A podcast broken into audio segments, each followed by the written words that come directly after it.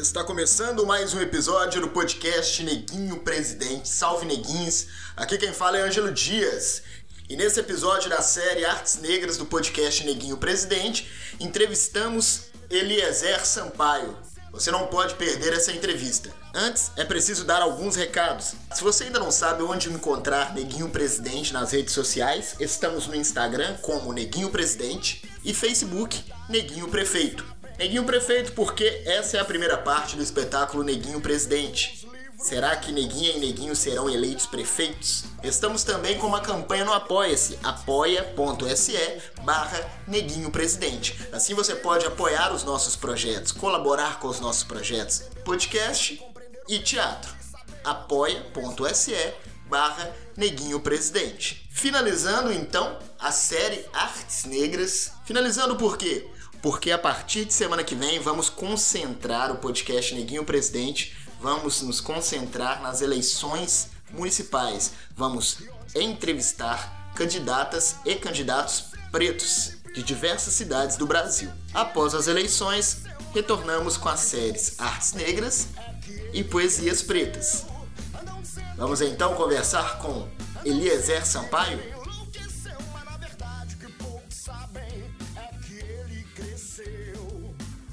Então estamos aqui em mais um episódio do podcast Neguinho Presidente, da série Artes Negras. E nesse episódio da série Artes Negras, estamos recebendo aqui Eliezer Sampaio dos Santos Júnior. É isso aí, salve Eliezer, satisfação de ter aqui no podcast Neguinho Presidente. Salve, prazer é meu estar aqui com você. Vamos conversar um pouquinho, né? Isso, vamos bater um papo aqui. Eliezer, então, iluminador, ator. Agora no início, Eliezer, fala pra gente como que você chegou nesse mundo das artes, assim, como que você descobriu as artes? Já tinha artista na sua família? Fala um pouco pra gente. Não, na verdade não, acho que, acho que é artista mesmo, pelo menos tentando ser artista, eu sou o primeiro da família, né? É, o que acontece assim, acho que como uma grande maioria, a grande parte das pessoas, né, é, essa arte veio, me despertou mesmo, foi lá no, ensino fundamental mesmo, né? Que, que era sempre a professora de português e de, de educação artística ou literatura, queria fazer uma coisa diferente, aí sempre incluía, ah, vamos fazer um teatrinho e tal, aí a gente vai, faz um teatro, outro. E, e aí acontece que a gente sempre, como você sempre vai, faz, aí tem uma turma, e essa turma vai continuando até ser formar mesmo, né? E aí, como a gente era sempre a mesma turma, a gente já se conhecia, então assim, a gente sempre fazia um teatrinho para poder falar das coisas. Entendeu? Então, eu lembro até hoje que a gente que era um que a gente inventou um, um teatrinho que era um jornal, né? Aí chamava o jornal Nós Sabemos. Aí a gente pegava notícias de jornais e tal, e a gente sempre pegava essas notícias, tinha uma pessoa que era o âncora do jornal, falava, e a gente vinha encenava essas, essas notícias, né? Então foi por aí, né? E comecei a pegar o gosto e fui sempre assim, nesse, essa toada aí, né? Aí depois fui pro, pro segundo, segundo grau, né? A gente tinha a mesma turma, então a gente sempre, sempre fazia a mesma coisa, né? Eu lembro de uma vez que a gente foi fazer, a professora gostou muito desse jornal nosso, né? Aí fala assim, ó, a gente vai fazer uma apresentação, era não sei o que que era, era uma festa que tinha na escola, né? Isso lá em Contagem, né? Que eu, que eu sou natural de Contagem. Aí a gente ia fazer, uma, a Sim. turma ia fazer uma apresentação para toda a escola, né? E aí tinha uma, uma, dessas, uma dessas cenas que tinha que, que, que eram várias mulheres fazendo a cena, né? E não tinha uma mulher negra. E aí me escolheram para fazer essa mulher negra, né? E eu naquela, naquela, naquela época, né, machista, como sempre, né, a gente sempre foi, infelizmente a gente é criado, né? E é nessa sociedade machista e acaba a gente sendo também, né? Eu lembro que eu chorei, que eu não queria fazer uma mulher, que não sei o quê, aquilo me corroeu dentro, assim, em casa, né? Mas eu falei assim, não, vou assumir, vamos fazer. E aí acabei fazendo aquilo diante da escola inteira. Né? Legal, legal. É. aí começou na escola, então, né? E aí depois, como é que você foi se tornando. Como é que você se tornou iluminador, ator? É, aí, sim, é, eu, eu conheci muito, como eu conheci muitas pessoas, e aí eu comecei, depois, logo depois que, que, que eu saí do exército, né? Eu voltei a voltar a fazer as coisas de arte, né? E aí eu sempre fiz muitas oficinas, fazia oficinas de festival de inverno, de teatro, essas coisas assim, né? Fiz oficina de katakali, de mímica é, dramática corporal, né? E aí eu resolvi que, que eu tinha que fazer alguma coisa, um, um curso técnico, alguma coisa. E aí foi onde eu entrei pro, pro Palácio das Artes, né? Aí fiz o curso, fazendo o curso técnico de, de teatro e ao mesmo tempo que eu fazia o segundo grau de técnico também, de técnico eletrônica, né? E aí acaba que uma coisa puxa a outra, né? Você vai fazendo teatro e tal, e aí comecei a conhecer todas as áreas do teatro, que eu, que eu não conhecia, assim, né, diretamente, né? E aí a gente tinha um grupo de teatro amador e uma associação amadora em Contagem, que ela abrigava Contagem, Betim, algumas cidades assim, que chamava OPTEI, né? Que era Organização Popular de Teatro Intermunicipal. E aí a gente fazia várias peças de teatro, só que nunca tinha uma pessoa para mexer com essa parte técnica, né? E como eu fazia técnica eletrônica, eu sempre começava a pegar as partes técnicas para fazer, né? E fui tomando gosto da coisa, né? Aí fazendo teatro, paralelo, fazendo curso técnico e mexendo com as coisas técnicas. Isso assim, aprendendo intuitivamente mesmo, né? Chegava, fuçava e começava a mexer com as coisas, né? Depois, mais para frente, foi conhecer algumas pessoas, alguns iluminadores e tal, né? Aí comecei a acompanhar o trabalho deles, aprender com eles, né? Tá sempre na cola. Mas foi muito, muito intuitivo mesmo, né? Sim, mais, mais intuitivo, assim, né? No início, aí depois foi é. aprofundando mais. É, depois... Na época que você começou a fazer teatro hoje, você acha que hoje nós temos mais negros e negras fazendo teatro, estudando teatro como técnico, né? Nessa parte técnica também? Eu acho, assim, eu acho que, na verdade, sempre teve muitos negros e negras fazendo teatro e participando. O negócio é que nunca teve visibilidade mesmo, né? Hoje tem um pouco mais de abertura para que, que a gente possa participar, né? E mesmo porque a, a luta e a briga vem sendo muito, né? Mas eu, eu assim, né, no meu modo de ver, eu, eu vejo que sempre teve muitos negros e negras fazendo teatro na periferia, nas quebradas, né? Só que nunca teve essa abertura mesmo, né? Eu acho que depois de, de um tempo para cá, vem começando a aumentar essa abertura. E mesmo assim, a gente ainda tem muito, eu acredito tem muitos ainda que não tem espaço. Você faz parte da Companhia Negra de Teatro. Como que você Isso. entrou para essa companhia? Fala um pouco sobre essa sua participação e sobre a companhia também. Sim. É, a companhia, ela esse ano está fazendo cinco anos da companhia, né? Ela foi criada pelo Felipe Soares, o ator Felipe Soares, né? na época dele que ele começou no Palácio, ele sentiu essa falta e aí criou a companhia. Né? Eu, na verdade, eu entrei na companhia já vai fazer quase quatro anos, né? Sim. E aí, assim, eu vi uma apresentação do grupo e tal, e aí, assim, eu estava doido por poder participar de uma companhia, para fazer parte de um grupo, assim, uma coisa. E e assim, eu não conseguia entrar, e aí eu não entendia por que, que eu não, não conseguia uma companhia ou participar de algum grupo que realmente me, me fizesse bem mesmo, né? que eu quisesse participar. E aí, acho que, que intuitivamente eu percebi que era isso, né? Porque eu não estava junto com os meus, né? Eu acho que estava fazendo falta isso para mim, de estar junto com um trabalho que eu, que eu entendesse como um trabalho negro, né? E aí eu, eu, eu, encontrei com o Felipe lá na, na UFMG, né? Eu falei, aí, mano, calma, vamos fazer alguma coisa junto e tal. Tô afim, a gente tem uma coisa em comum, que a gente gosta de trabalho corporal, eu gosto muito de trabalho corporal e tal. Vamos, vamos tentar fazer alguma coisa nos dois, alguma coisa e tal. E aí gente foi conversando, aí de repente a gente falou assim, ah, não, vamos, vamos fazer sim. Eu tô com uma cena curta, vamos fazer uma cena pro, pro cenas curtas lá do, do, da segunda preta, né? Da segunda preta, e, e, aí você entra para a companhia também, você vem para a companhia, estou precisando de gente para juntar, que, que é, tem essa rotatividade também, né? A gente às vezes, uhum. é, principalmente a gente preto, né? não dá às vezes muito para ficar só batendo no teatro e tal, tinha outras pessoas, outras pessoas saíram, a gente tinha começado a fazer um trabalho, outras pessoas saíram, e aí tinha ficado só eu e ele, né? Aí falou, não, vamos fazer alguma coisa, aí a gente fez uma cena pro, pro Segunda Preta, chamou a Michele, chamou o Alan para fazer a luz pra gente, né? E, uhum. ele dirigiu, foi uma, uma ótima oportunidade, foi muito bom. E a partir daí eu tô junto com eles, junto, porque ele, ele já tinha um trabalho que ele fez na, no Palácio das Artes, né? Que era uma, uma cena curta, junto com o Ramon Brant, que era o Chão de Pequenos, né? Sim. E aí a gente tinha viajado, a gente estava ele me chamou para acompanhar eles para fazer, pra fazer na, não para fazer a luz, né? Mas para operar as luzes nas vezes que o iluminador não pudesse ir. E quem tinha feito a luz no chão dessa cena, no chão de pequenos, era o Cris Diniz, né?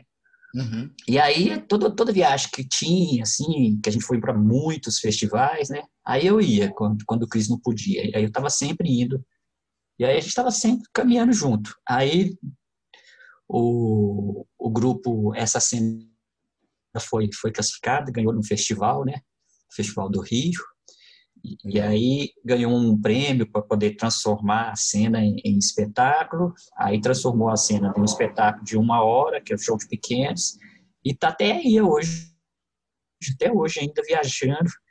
Já foi para Espanha, foi para o Chile, México, tem viajado o mundo aí. Circulado bastante, é legal, legal demais. É. E as suas influências? Quais são as suas principais influências assim? Nas artes e na vida também. Nossa Senhora. É, ué, nossa Senhora. Assim, tem muitas influências, assim, do, no, na luz, então, assim, tem pessoas que, que eu fiz trabalho juntos, que eu aprendi muito, assim, Geraldo Otaviano é um, é, Thelma Fernandes, que é uma pessoa que foi, nossa, muito importante para mim, que eu aprendi muita coisa com, com ela, né? tem a Marina Artuzzi, tem muitas pessoas assim que eu que eu acompanho e que eu gosto muito do trabalho dessas pessoas assim à luz, né? No teatro, assim, no teatro, Grace Passou é uma grande pessoa que eu, que eu acompanho muito, Alexandre de Sena, que inclusive foi meu parceiro de curso, a gente fez o curso no Palácio das Artes juntos, né? Uhum, legal. É, Fabiano Percy, né? Então, assim, são essas pessoas assim que eu tenho sempre acompanhado, assim, além de outras, né? Muitas outras pessoas que eu... Oi? Estamos aí no meio de uma pandemia, né? Estamos num hum. momento aí de pandemia, dificuldades total. A gente sabe que quem mais está sendo afetado com essa pandemia, pessoas pobres, os negros, os pretos, as pretas, a gente vê isso em diversos lugares do mundo, Estados Unidos, e aqui não seria diferente. Tudo começou aí os números bem baixos, né? Tinha toda uma descrença de que não ia aumentar, né? Tem gente até hoje que não acredita na pandemia, assim, né? Os perigos da pandemia, e nós somos os mais afetados, assim. Que quem mais morre no Brasil por conta da pandemia são os, os negros, né? Por outros motivos também, mas tratando, se tratando agora de, da, da Covid-19, são os pretos que mais morrem. E financeiramente também nós somos os mais afetados. E, no, e nas artes também. Né? Se a gente, você concorda comigo que nas artes, principalmente os artistas negros são os mais afetados aí por conta da pandemia? Sim, concordo. Nossa, é, é, é, é difícil, né? Na verdade, assim, é, tudo o que acontece, eu acho que não só na, na, nesse período de pandemia, né? principalmente aqui no Brasil, tudo o que acontece chega primeiro e na, na periferia, né? A periferia sofre muito mais primeiro, né? E aí, quando fala em periferia, né, a gente não pode negar que uma grande parte da população negra é uma, é uma população periférica, né? É uma população de quebrada, né?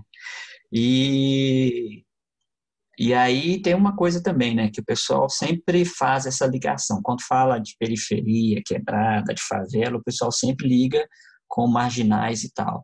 E o que não é verdade, né? A gente sabe que não é verdade, que é, a grande parte da população periférica e favelada é população trabalhadora, a gente que está ali lutando para sobreviver e carregando um tijolo a cada dia mesmo. Né? É um monte de gente sofrida que está ali batalhando por sua vida também. E tem, e que, e que tem e merece direito tanto quanto qualquer outra pessoa. E aí, assim, como a gente, como eu sempre falo assim, e já vi muitas pessoas falar, né? Apesar de tudo, todo mundo ser humano, o que chega primeiro, que todo mundo vê primeiro, é a pele preta. Independente se a pessoa é médica, é professor, é estudante, é o quê, que chega primeiro é a cor da pele da pessoa. Não querem nem saber o que, que a pessoa é. Então, a, ver a cor da pele primeiro já tem várias coisas no Brasil, né? principalmente no Brasil. Né? Sempre ah, é aquele que é favelado, é um vagabundo, né? Deixa eu esconder minha bolsa, deixa eu fugir desse aqui, deixa eu atravessar a rua. Infelizmente, é essa a, a nossa realidade, né? E ainda tem, tem coragem de dizer que o Brasil não é um país racista, né? É, tem essa, né? Essa falsa democracia racial uhum. aí, que Gilberto Freire e, e outros, né? É. Estamos lutando contra ela até é. hoje. E dentro desse contexto de pandemia, das dificuldades dos artistas, dos artistas negros, né? Na Bahia teve é, recentemente até uma discussão né, na Câmara Municipal sobre os artistas negros nesse tempo de pandemia. E tem a situação dos técnicos, né? Fala um pouco para a gente sobre isso, sobre a sua participação na Multicabo, como é que surgiu e essa, e essa dificuldade de sobrevivência né, dos técnicos nesse meio. Mas assim, eu acho assim. que desde o início da pandemia, né, acho que virou até um slogan, né?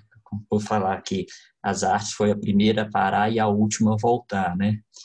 Mas assim, apesar de tudo isso, das artes, alguns locais das artes ainda tem tido alguma coisa a que se apegar, como sobreviver, né? faz uma coisa daqui de lá da outra. Mas os técnicos não têm. A classe técnica está desde o início parada, sem, sem o que fazer, porque muitos técnicos, inclusive, são freelancers. Né? E se a assim, como é que essa turma vai, pode sobreviver? Não, não tem como sobreviver, né? E aí é, a gente começou a surgir alguns eventos, igual aqui em BH surgiu o Salve a Graxa, que hoje tem um, um catálogo de pessoas catalogada, assim, quase duas mil pessoas, são 700 famílias atendidas pelo, pelo PIN e algumas outras pessoas, que eu acho assim, que isso é um trabalho assim, que foi de, de grande valia mesmo, e tem que aplaudir mesmo. Mas, é, então, assim, o que a gente tem brigado muito é, é por essa sobrevivência mesmo, né? Porque muitos têm, tá tendo, tentando ter o apoio. A Salva Graça ajudou muitas as pessoas, né? Mas agora mesmo, depois também depois de cinco, seis meses de pandemia, né? Não há, não tem como sobreviver, né? Nem o Salva Graça está conseguindo mais manter essas famílias, né? Então, assim, são 700 famílias e conseguiu manter por um tempo. Porque as leis, né, que dizem, né, até a lei, a lei Aldir Blanc, o poder público ele demora um tempo, né, para entender ou então não é, que é o que eu falo. né da, das dificuldades das né? dificuldades e, né? É, e eu sempre falei assim que é, que essa lei Aldir Blanc né vai vir a lei Aldir Blanc vai resolver vocês vão ver e tal nós estamos aguardando a lei Aldir Blanc chegar para resolver tá tá aí a lei Aldir Blanc chegou e continua na mesma não resolveu nada né o poder público agora, inclusive, está com um pipinaço, porque o governo federal liberou a grana, custou, né? Mas liberou, mas agora está aí. Tem 120 dias para fazer, para prestar conta disso, isso no Estado. No nos municípios ainda está pior, porque os municípios têm 60 dias para ir prestar conta, ou seja, muito mais apertado. E muitos dos municípios não estavam preparados para isso. Não tem nem gente para poder trabalhar é, tem fazer edital para fazer as coisas, para dividir a grana, como é que vai fazer? E, inclusive, prestar conta. Então, assim, a gente está num problema que é uma lei emergencial, ou seja, e ainda, o pior, né, não vai alcançar todo mundo. Então, muita gente ainda vai ficar sem alcance. E, na verdade, que é onde eu falo que é uma grande armadilha, é isso. Se a gente tivesse políticas públicas realmente necessárias, a gente não teria esse problema que é a falta de, de, de políticas públicas que deem sustentabilidade, não existem. Se elas existissem, a gente teria uma solução mais, paliativa para se passar durante essa pandemia. Né? Sim, com certeza. É a falta de políticas públicas, né, para a cultura, para as artes, como você mesmo é. disse. Nós temos esse problema da, do que, do, do, da importância que o poder público, né, que as gestões dão para a cultura, né? Não só hum. para a cultura como entretenimento, grandes festivais, e aí faz grandes festivais, essas coisas temporárias, né?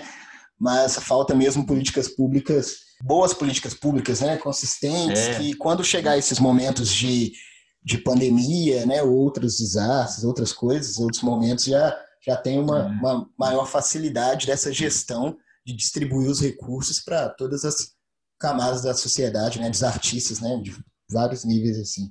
É, e não, falando nisso, você foi eleito recentemente aí o conselheiro municipal de política cultural representando o teatro. Como é que surgiu esse interesse? Quais são as suas expectativas? Na verdade, é, a, uma, uma conselheira, uma, uma ex-conselheira, que inclusive é professora da universidade, a Rita, ela tinha comentado comigo da, da atuação dela, do período que ela ficou, da dificuldade, dos problemas que ela fez, teve e tal, né? E aí eu me interessei para poder conhecer mesmo o que, que era e tal. E aí é, conversei com, com você, né? Acho que você estava enquanto conselheiro, né? E aí você me falou que estava na luta e que estava tentando conseguir, tinha um grupo que estava se reunindo para falar coisas sobre as políticas públicas, sobre o conselho, né? E aí, a partir daí, eu, eu, eu me, integrei, me integrei a esse grupo também, e a gente começou a discutir várias coisas junto com você sobre o Comuc, né? Foi quando teve a, a última mudança, não sei nem se foi recente essa, essa regulamentação, mas acho que sim, para a formação do Fórum Setorial de, de Cultura, né? De teatro, né? Que seria os fóruns que dessem apoio aos conselheiros, né? Que uhum. é, um, é uma coisa real, regulamentada, né? Isso. Para que desse apoio aos conselheiros e suporte para eles também nas discussões, né? E, e aí e ver essa ver esse interesse também, né? Vi assim, que você assim lutou muito para conseguir ele, se conseguiu bastante coisa, né? Sei que não foi fácil, e que não vai ser fácil, né? Uhum. Mas a, a, tentativa e a ideia mesmo é de tentar ajudar e contribuir com o que puder, né? Eu acho que, e se possível, né, ser, assim, pelo menos igual aos que vieram antes de mim, né? Ah, com certeza vai rolar. E é importante, né, a participação da, dos artistas, né, da classe teatral mesmo. Sim, junto com o conselheiro, o conselheiro não ficar sozinho. Uma das grandes dificuldades dos mandatos anteriores era essa, né, de mobilização, porque as pessoas se, se mobilizam quando tão, acontece alguma coisa grave, né, uma bomba assim acontece, é. vai é, acabar com a profissão de artista, polêmica é. de resultado de lei de incentivo. Aí as pessoas se mobilizam. É. é, mas é importante o conselheiro não ficar sozinho, né? Então, gente, aí participem, participem do fórum de teatro. É, é importante dar esse apoio aí para o Eliezer. Não é mesmo, Eliezer? Sim, é importante isso. Eu acho que é, é lógico, seu seu trabalho lá no conselho foi super importante, mas eu acho que é, a gente conseguiu te dar esse apoio por trás, essas pessoas que estavam fazendo parte do fórum setorial né? A gente teve várias ideias, várias conversas, chamamos várias pessoas do poder público para poder entender algumas coisas, conversamos.